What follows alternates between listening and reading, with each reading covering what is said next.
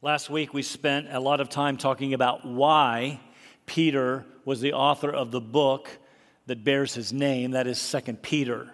But we did not talk a lot about Peter himself. Anyone who has read the New Testament knows Peter played a rather central role. In all of the lists of the apostles or the disciples, he's always mentioned first. Not just first, but the first among the disciples, that is, the chief among them. No one is mentioned more in the Gospels than Peter, except, of course, Jesus. And if there is anyone who knew Jesus, it was Peter. Peter was actually from a little fishing village called Bethsaida, just off the northeast shore of the Sea of Galilee. But at some point, he and his brother Andrew moved their fishing business to Capernaum, a wise business decision. It's a larger town on the northwest corner of the sea. In, in one gospel, we read that Andrew told his brother Peter one day, We have found the Christ. Actually, at that name, Peter's name was Simon, or, or better, Simeon. Uh, Simeon was a popular name for Jewish boys. Simeon was the second son of, of Jacob, you know, one of the 12 tribes of Israel. Well, Andrew brought Simon to Jesus, who then gave him a new name Cephas. Cephas was the Aramaic name. Peter is what you know it as, was the Greek name, but they both mean the same thing. They both mean rock. And so that's how we get Simon Peter. And early on, Peter seemed to hang out a little with Jesus. He saw Jesus do some teaching, heal some people right there in Capernaum. You see, Jesus had himself moved from Nazareth, his hometown, after they tried to kill him, uh, to Capernaum. There at, at a local synagogue, um, one Sabbath, Jesus healed a demon possessed man. People were amazed. I mean, who is this guy that even evil spirits obey him? He, he left the synagogue and went to, to Peter's house, just right down the road, where he healed Peter's mother in law. That evening, everyone from the surrounding area who was sick showed up at the house, and Jesus, we read, healed them all. I mean, certainly at this point, Peter is kind of scratching his head, thinking, Who is this guy? It was a little later, we read the story that Michael told in the Kids' Minute. Peter had spent uh, uh, the night fishing and caught nothing. And so he, he, Jesus told Peter, I want you to go out again. And at first, Peter protested. He finally relented and went back out this time with Jesus. And they caught so many fish, the nets began to break, the, the boats began to sink. Andrew and, and, uh, uh and Peter um, signaled for their, their partners in the other boat, that is James and John I want you to come and, and help. And it was at that moment, as they're pulling it in, as the boats are filling up, Peter realized something, realized that Jesus was different, not weird. It was different. He was someone other. And so he said to Jesus in that boat, having knelt at his feet, Depart from me, for I am a sinful man. I, I, don't, I don't know who you are, but I know who I am. Depart from me. Jesus looked at him and said, Don't fear, Peter. From now on, you, you will be catching men. They, so they rowed back in, pulled the boats up on shore, left everything for a time, and followed Jesus. What a wild ride it was. There was that time they were out in the boat, not fishing, but making their way across the sea when they encountered a huge storm. Jesus was asleep in the, in the back of the boat. The boat was being battered and, uh, by the winds and the waves. They, they, they, cried out, Jesus, don't you care if we perish? so Jesus got up, re- re- rebuked the storm, and said, Peace be still, literally put a muzzle on it, and everything was suddenly calm. What's wrong with you guys? Where's your faith? The guys in the boat looked at each other and said, Who is this guy? We've seen him drive out demons, we've seen him heal, but now even the winds and the waves obey him? Who is he? Then there was a, that time again in a boat. A lot of stories take place, take place on the sea. when they, they faced another storm. This time, Jesus was not with them. He had sent them on ahead, but soon as they were being battered by the storm, Jesus came to them, looking like a ghost walking on the water. You remember that. Peter said, Lord, if it's you, let me come to you. And Jesus said, Well, come on, Peter. And then Peter went out walking on the water just like Jesus. Amazing. Who is this guy? If there was anyone who knew Jesus, it was Peter. He'd heard his teaching, seen his miracles, driving out demons, healing everyone, raising the dead, calming storms, walking on water. Why, there was that time that he fed an entire multitude with a boy's lunch. They were all beginning to figure it out. Jesus was different. He's not from around here. Then there was that time in Caesarea Philippi, northernmost corner of Galilee up by Mount Hermon. It's one of the high points in all of the gospel narratives Matthew 16, Mark 8, Luke 9. The, the, disciples knew Jesus was different. Here's the question Did they know who he was? I guess that's actually the question for you today. Do you know who Jesus is? I mean, we can recognize that he was different, that he, in fact, changed the world.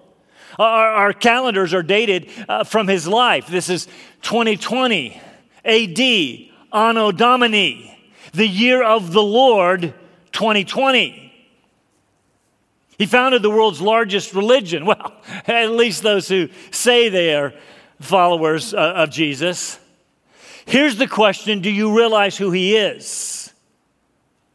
See, that's the question that he asked the disciples up in Caesarea Philippi that day. Who do the people say that I am? Lots of guesses, one of the prophets, John the Baptist, whatever. Then he asked them, Who do you say that I am? We've been hanging about uh, around for, uh, together for a while. Have you figured it out? Have you figured it out? Peter answered, You are the Christ, the Son of the living God. A plus, you got it right, Peter. If there was anyone who knew who Jesus was, it was Peter. And from that point, then they made their way back south toward Jerusalem, toward the waiting cross. Here's a couple of other quick Peter stories that help us understand why he was uniquely qualified to write this letter of Second Peter. The night before his crucifixion, Jesus said, Strike the shepherd, and the sheep will scatter. You will all fall away. Don't miss that word. Fall away because of me. Even though you, you know who I am, sort of, you will desert me. you remember then Peter's false bravado. Even though all of these other guys fall away, I won't. And, and Jesus looked at Peter and said, Simon, interesting. Not Peter. Not the rock, because he would not be the rock. Simon, Simon, Satan has desired to sift you like wheat, but I have prayed for you. And after you have indeed fallen away, after you've deserted, when, you turn back, strengthen your brothers. Before the rooster crows, you will deny that you know me this very night, not once, but three times. But when you turn back, and you will, strengthen your brothers. You, you know the rest of the story. After Jesus was arrested in the Garden of Gethsemane, all of the disciples fled. Peter and John apparently followed from a distance, went into the courtyard of the high priest. His name was Caiaphas. And just as predicted, Peter denied that he knew the Lord three times, and the rooster crowed. We read that Jesus, who was in the courtyard at that moment, looked across at Peter and they, they made eye contact. Do you know who I am, Simon?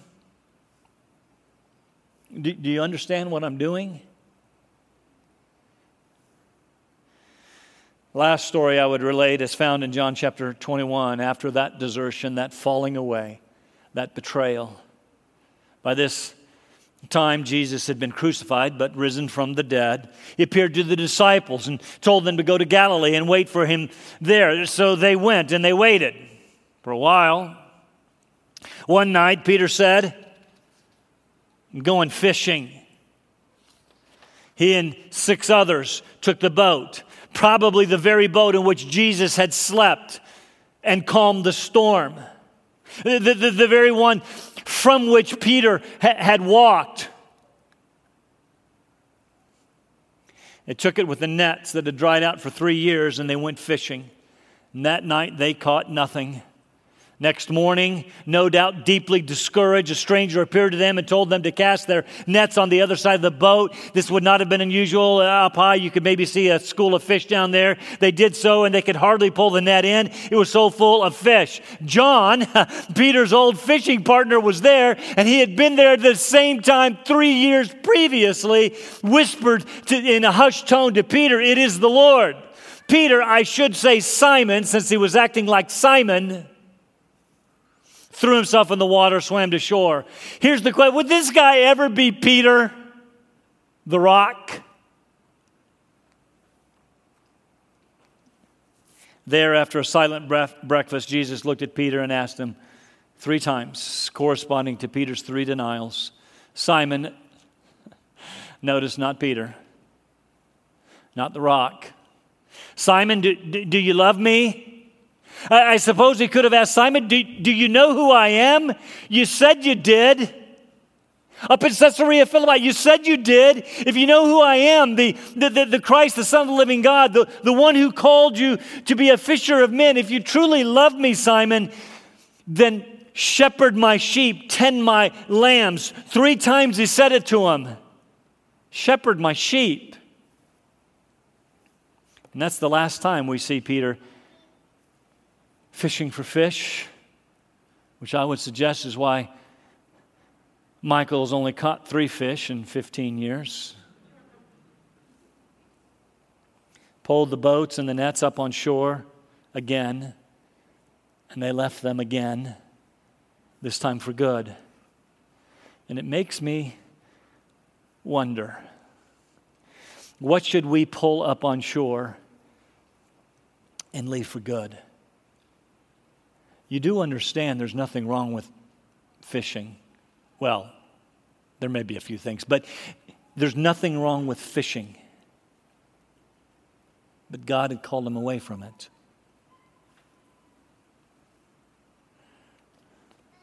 Do you hear Jesus this morning asking you the question, Do, do you love me? Said you did. Back when you were six, I was there. When you were 14, when you were 27, when you asked me to be your Savior and your Lord, I, I was there. Do, do you love me? What is keeping us this morning from following Jesus? Here's my question Do you really know who He is?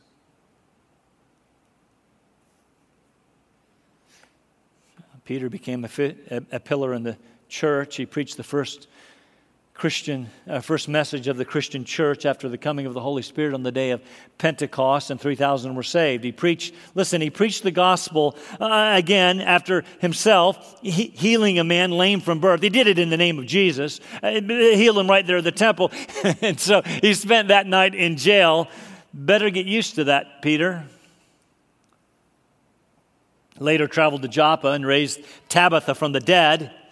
After that, he had a vision of a sheet filled with all kinds of, uh, uh, of unclean animals. And so he went up to Caesarea by the Mediterranean Sea and told a centurion, a, a, a Gentile named Cornelius, about the gospel.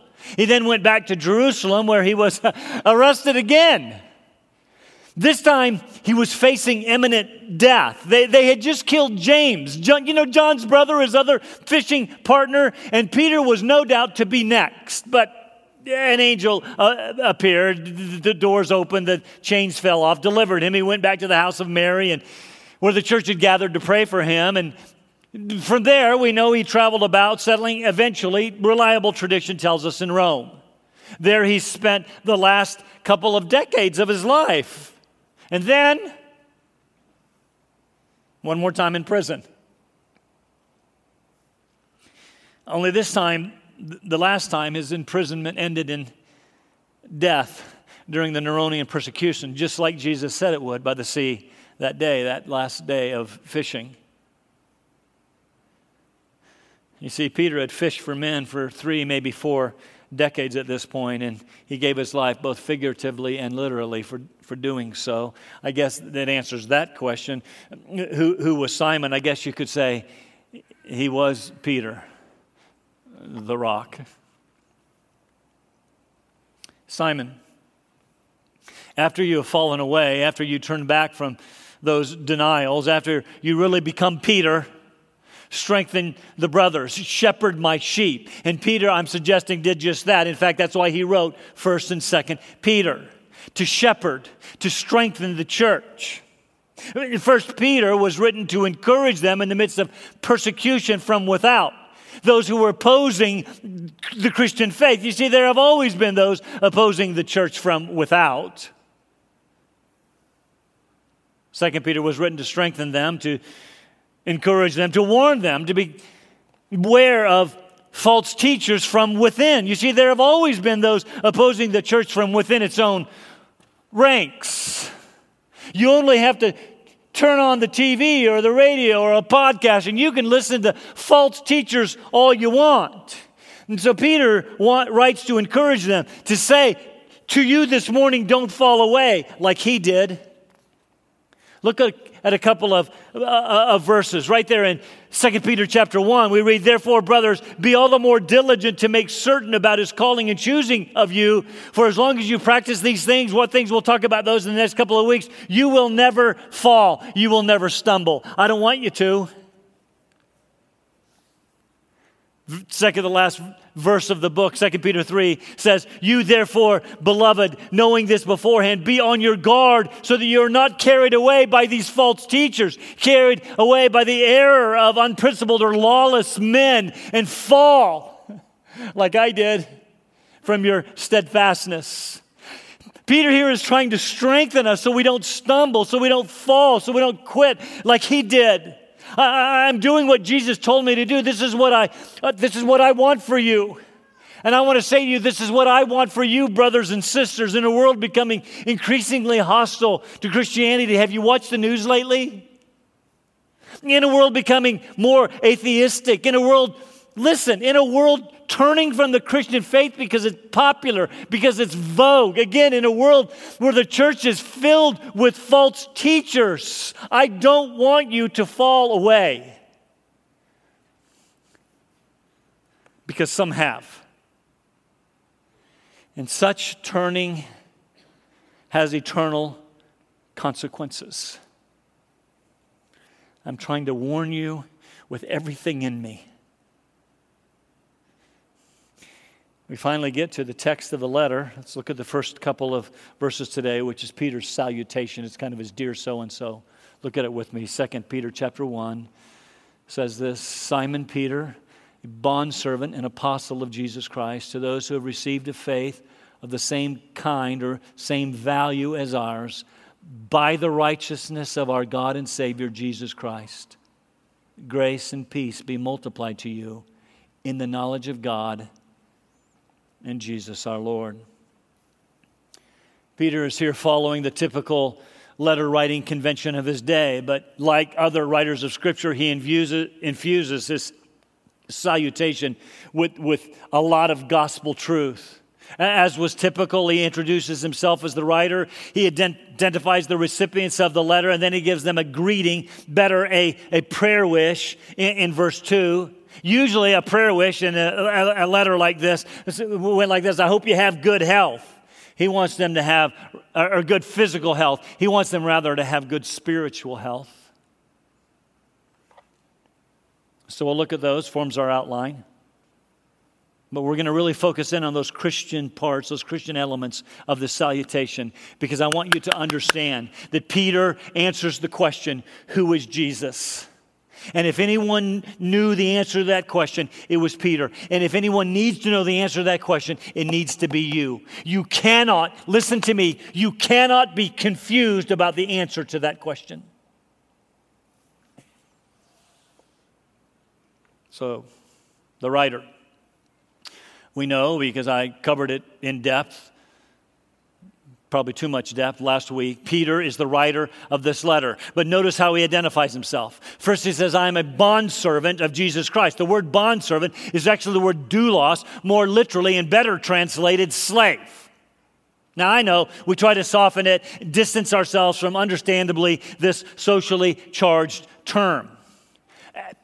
Good. Slavery is a horrible, listen to me, a horrible human institution. But, but we should know that being a slave or a bondservant of Jesus is actually a good thing. It means Peter was under the complete authority of his master. You see, then to be a slave is to be owned by another, and in a sense, you bear the owner's honor, you bear the owner's value. And so, if you were the slave of Caesar, let's say, then you would be well received. Even though you were a slave, you would be well received because, after all, you were owned by Caesar. Can you imagine? What makes slavery bad is the evil of the owner. That's why slavery, one person owning another, does not work because we are evil. But if the owner is altogether good, then being owned by him is good.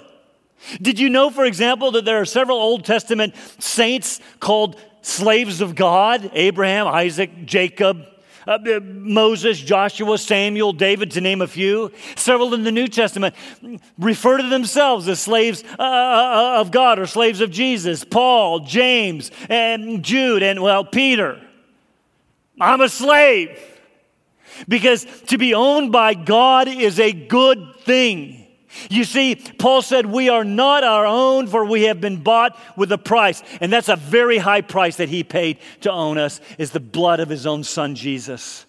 Which, by the way, speaks of our current value, not necessarily our past value. It's not that we were worth so much that he paid such a high price. It was the high price that he paid for us that makes us valuable, having been purchased or paid for by an infinitely valuable price. Further, if you are owned by an altogether, listen, if you are owned by an altogether good master, then your care is his responsibility. And being altogether good, our care will be all, altogether good. We can trust him.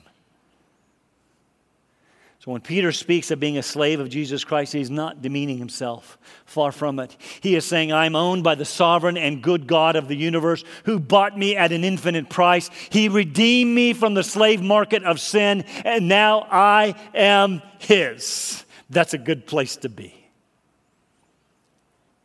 Further, Peter says, Not only am I a slave, I'm also an apostle of Jesus Christ. As many of you know, that word apostle, apostolos, speaks of, uh, of a messenger sent by, as an emissary representing the one who sent him with a specific message. Now, the word apostle was used generally in a number of places in the New Testament, just as a messenger. But it was also used officially to refer to the 12, of which Peter was the first. Jesus selected his 12 disciples and called them officially apostles. They were given the responsibility of the foundation uh, of the church. Paul said that the church was built on the foundation of the apostles and prophets, with who? Jesus being the chief cornerstone. So this writer says, I am Peter one of the official 12 apostles, with this specific commission by Jesus to found the church. So, as we talked about last week, for a pseudonymous writer, someone who says, I'm Peter, but I'm not Peter, for a pseudonymous writer to claim this title would be the height of arrogance, deception, and frankly, error. Can't do that. This brings us to our second point the recipients. I mentioned last week, and chapter 3, verse 1, Peter references a previous letter that he had written to them. If, if he's referencing First Peter, then it would be the churches in Asia Minor, you know, Cappadocia, Asia, Galatia, Bithynia, and the like. But it's also possible, it's possible that he's talking about another letter that we don't have. You do understand Peter wrote more than two letters in his life. We just have two that made it into the Bible, that were inspired, that made it into the Bible. It's possible that he wrote a specific group of people a previous letter that's now lost, not part of our Bible, and he's writing to them. In the end, we don't actually know, although I lean toward the former. That is, Second Peter refers to First Peter. Be that as it may, He identifies his readers as those who have received a faith of the same kind as ours, meaning of the same precious value as ours. Your faith is precious. But here's the question who is ours? Since it seems clear from the book that the readers were Gentiles, some think that the same faith as ours is referring to the same faith that we as Jewish believers have. In other words, Peter is perhaps here affirming the gospel is for Jews and Gentiles. That ought to make us say hallelujah, since I think most of us are. That is, the gospel is for everybody, regardless of racial or ethnic division. If there is any place that that message needs to be heard today, it is, to, it is in our country today. The gospel is for everyone, regardless of who you are. It's certainly possible this is what he's talking about. After all, Peter was the one who was given the vision of that sheet being lowered from heaven with all kinds of unclean animals. That's in uh, Acts chapter 10. And he was told to rise and eat those unclean animals. You remember he had some discussion with God about that. But God told him, listen, what I've cleansed, don't you call unclean. Now, that did not necessarily mean that God was only cleansing bacon, although to be clear, he was. Hallelujah. But it was meant to be an object lesson. Because about this time, the messengers from Caesarea arrived, inviting him to come to a Gentile named Cornelius' house. That God had told Cornelius, send for Peter in Joppa. So Peter went, shared the gospel in a Gentile's house, and they were gloriously saved. What's the lesson? The gospel. Listen to me. This message is for today. For today, it is for everyone. So we have all received, regardless of our station in life, let me just add the color of our skin. The gospel is for everyone, and we have received the same precious faith. That is true. In fact, a few chapters later, after Acts 10 and Acts 15, Peter was at the Jerusalem Council and argued that the gospel was indeed for Gentiles and that they shouldn't be put under the same yoke, the same onerous demands of the law of Moses. Says, hey, we can't keep it anyway. Again, that's a possible interpretation of ours. It's also possible, having just mentioned that he was a, an apostle, that he meant you have received the same faith of precious value as the 12. The, the, the, there's no first and second class citizenry here. You have the same precious faith as Peter and James and John. They're not two classes of Christians apostles and, well, everyone else, and Jews and Gentiles. No, no, no, no. We've all been saved the same way. We have the same precious faith. Listen, so that it results in this statement, which is abundantly true and needs to be heard today. All believers stand on equal ground at the foot of the cross. All believers stand on equal ground at the foot of the cross. That is a message for us today. Well, just make a quick comment on this, but don't miss that his re- readers had received. The word means that they had been allotted, or they had been granted, or received by lot faith. They had received faith, the ability to believe, or this, or this truth that they had believed. Either one. You say, wait, wait, wait, wait, wait. I, I thought faith was mine. That's something that I did. Not exactly. God even gives faith as a gift. The ability to believe the gospel was given to you by God Himself.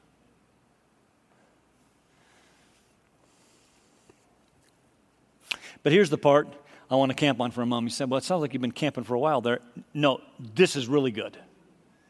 To those who have received a faith of the same kind as ours, by the righteousness of our God and Savior Jesus Christ. Now, First, what does by the righteousness of our God and Savior mean?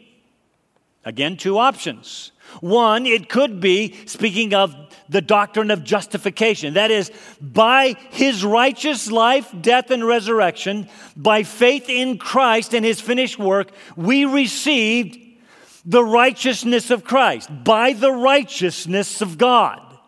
It's in, in other words, it's given to us. He did what we couldn't. He lived a perfect life. He died for our sins, and we received, it's called imputed righteousness. Luther called it the great exchange. He got our sin, we got his righteousness. Pretty good trade. This was undoubtedly the Pauline idea of justification, of the righteousness that God imputes to us. But it could mean, secondly, because God is righteous, the word righteous is also just, same word. He justly gives us salvation without prejudice, going with what he just said. Undeserved, unearned, but because he is a loving and righteous God, God gives us, blesses us with salvation. Both are true. We end up in the same place. Here's who we are we are saved people because God is good beyond measure to us. In the midst of global pandemic, in the midst of horrible social unrest, in the midst of whatever your personal struggle is here this morning, I want to remind you God is good and righteous to give you a salvation that you do not deserve. This is good news. By the righteousness of our God and Savior, Jesus Christ. Here's the question of the morning Do you know who Jesus is? Do you know who Jesus is? I want you to know that I could spend the rest of my life on this one verse because it is my favorite topic in the Bible. I want you to understand that this is one of the clearest declarations of the deity of Jesus Christ to be found in the Bible. Michael said it Jesus is God. Peter says it Jesus is God. The Greek grammar does not allow for a different translation. A translation like this by the righteousness of our God and our Savior Jesus Christ, as if they are two persons. No, N- not permissible. I won't go into all of the Greek technicalities, but this is clearly and obviously translated rightly by the righteousness of one person, Jesus Christ. And here's who he is. You want to know the answer to the question? He is our God and our Savior. Thomas, one of the twelve, got it right when he saw Jesus for the first time after the resurrection, fell at his feet and exclaimed, My Lord and my God could be translated, the Lord of me and the God of me. Right, Thomas. We cannot be confused about this question. I won't take the time this morning to go all through, the, through all the other verses in the Bible that proclaim the deity of Jesus Christ. I don't know, like John chapter 1 and, and Philippians chapter 2 and Colossians chapter 1 and Hebrews chapter 1 and Titus, Titus chapter 2, which says we are looking for the glorious appearing of who? Our great God and Savior. Who is that? Jesus Christ. Same construction. We cannot be confused about that. There are many. And if there was anyone who knew Jesus and knew who Jesus was, it was Peter. He heard his teaching, he saw his miracles, he witnessed the transfiguration, he witnessed the resurrection, and he rightly set it up in Caesarea, Philippi. You are the Christ, the Son of the living God. You got it right, Peter. And so, and so now Peter is proclaiming to us, he wants to strengthen our faith, making sure that we do not fall away. Jesus is your Savior and Jesus is your God. Do you know who Jesus is? Do you know who you said yes to? By the way, the Old Testament, don't miss this statement. The Old Testament is filled with verses that proclaim that God is Savior and Lord. And throughout this letter, Jesus gets the same titles. He is Savior and He is Lord because He is God. To be clear, we are Trinitarian. That is, we believe that there is only one God who is eternally manifested himself in three persons God the Father, God the Son, and God the Holy Spirit. We are not tritheists. That is, we do not believe in three gods. We affirm the biblical truth that there is one true and living God, and we want to grow in our understanding of that truth and be strengthened in our faith. Finally, in conclusion, verse 2 is a prayer wish. Again, not just a wish for good health spiritual life. Peter writes, Grace and peace be multiplied to you. Typical letter of the day would have had the word greetings, similar to that word grace. So the authors of Scripture just took that typical word greeting, rearranged a few letters to make it grace. Grace, listen to me, brothers and sisters. God's unmerited, unearned, undeserved favor to us in the face of Christ, his Son, be multiplied to you. May, it, may you just receive it more and more and more. May you continue to increase in the grace of God, and may you know multiplied peace. May peace, his peace, the fullness of peace that comes from being in right relationship with God through Christ be yours. It is not just, this peace is not just a cessation of conflict, it is wholeness, it is completeness because of Jesus and what he has done for you. Make grace and peace be yours in abundant measure. It's yours.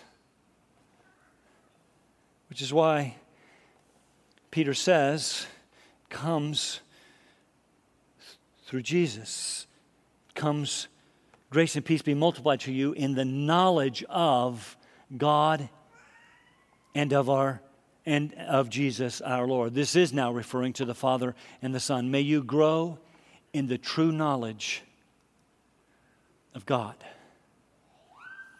This is why we changed the, the, the this, just this week, as I did a little bit more study, we changed the, the, the branding, if you will, for this particular, the true knowledge of God.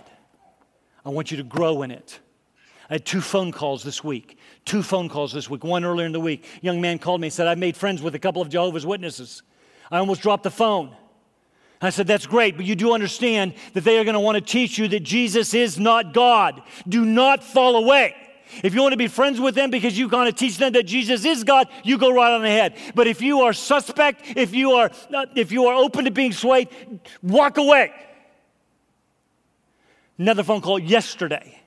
Young lady called me and said, I was talking to someone who believes that Jesus was a real person but doesn't believe that he was God. Walk away unless you can convince him by the power of the Holy Spirit and the truth of God's word that Jesus is God. I listen, I cannot say this strongly enough. I do not want you to fall away. And there are people out there who want to do that for you, to cause you to disbelieve. False teachers. May you grow in the true knowledge of God. This is how grace and peace are multiplied to you. This is how you will not fall in the face of false teaching. This is how you will stand fast by knowing the Father and the Son and the Spirit rightly. It's what I want for you.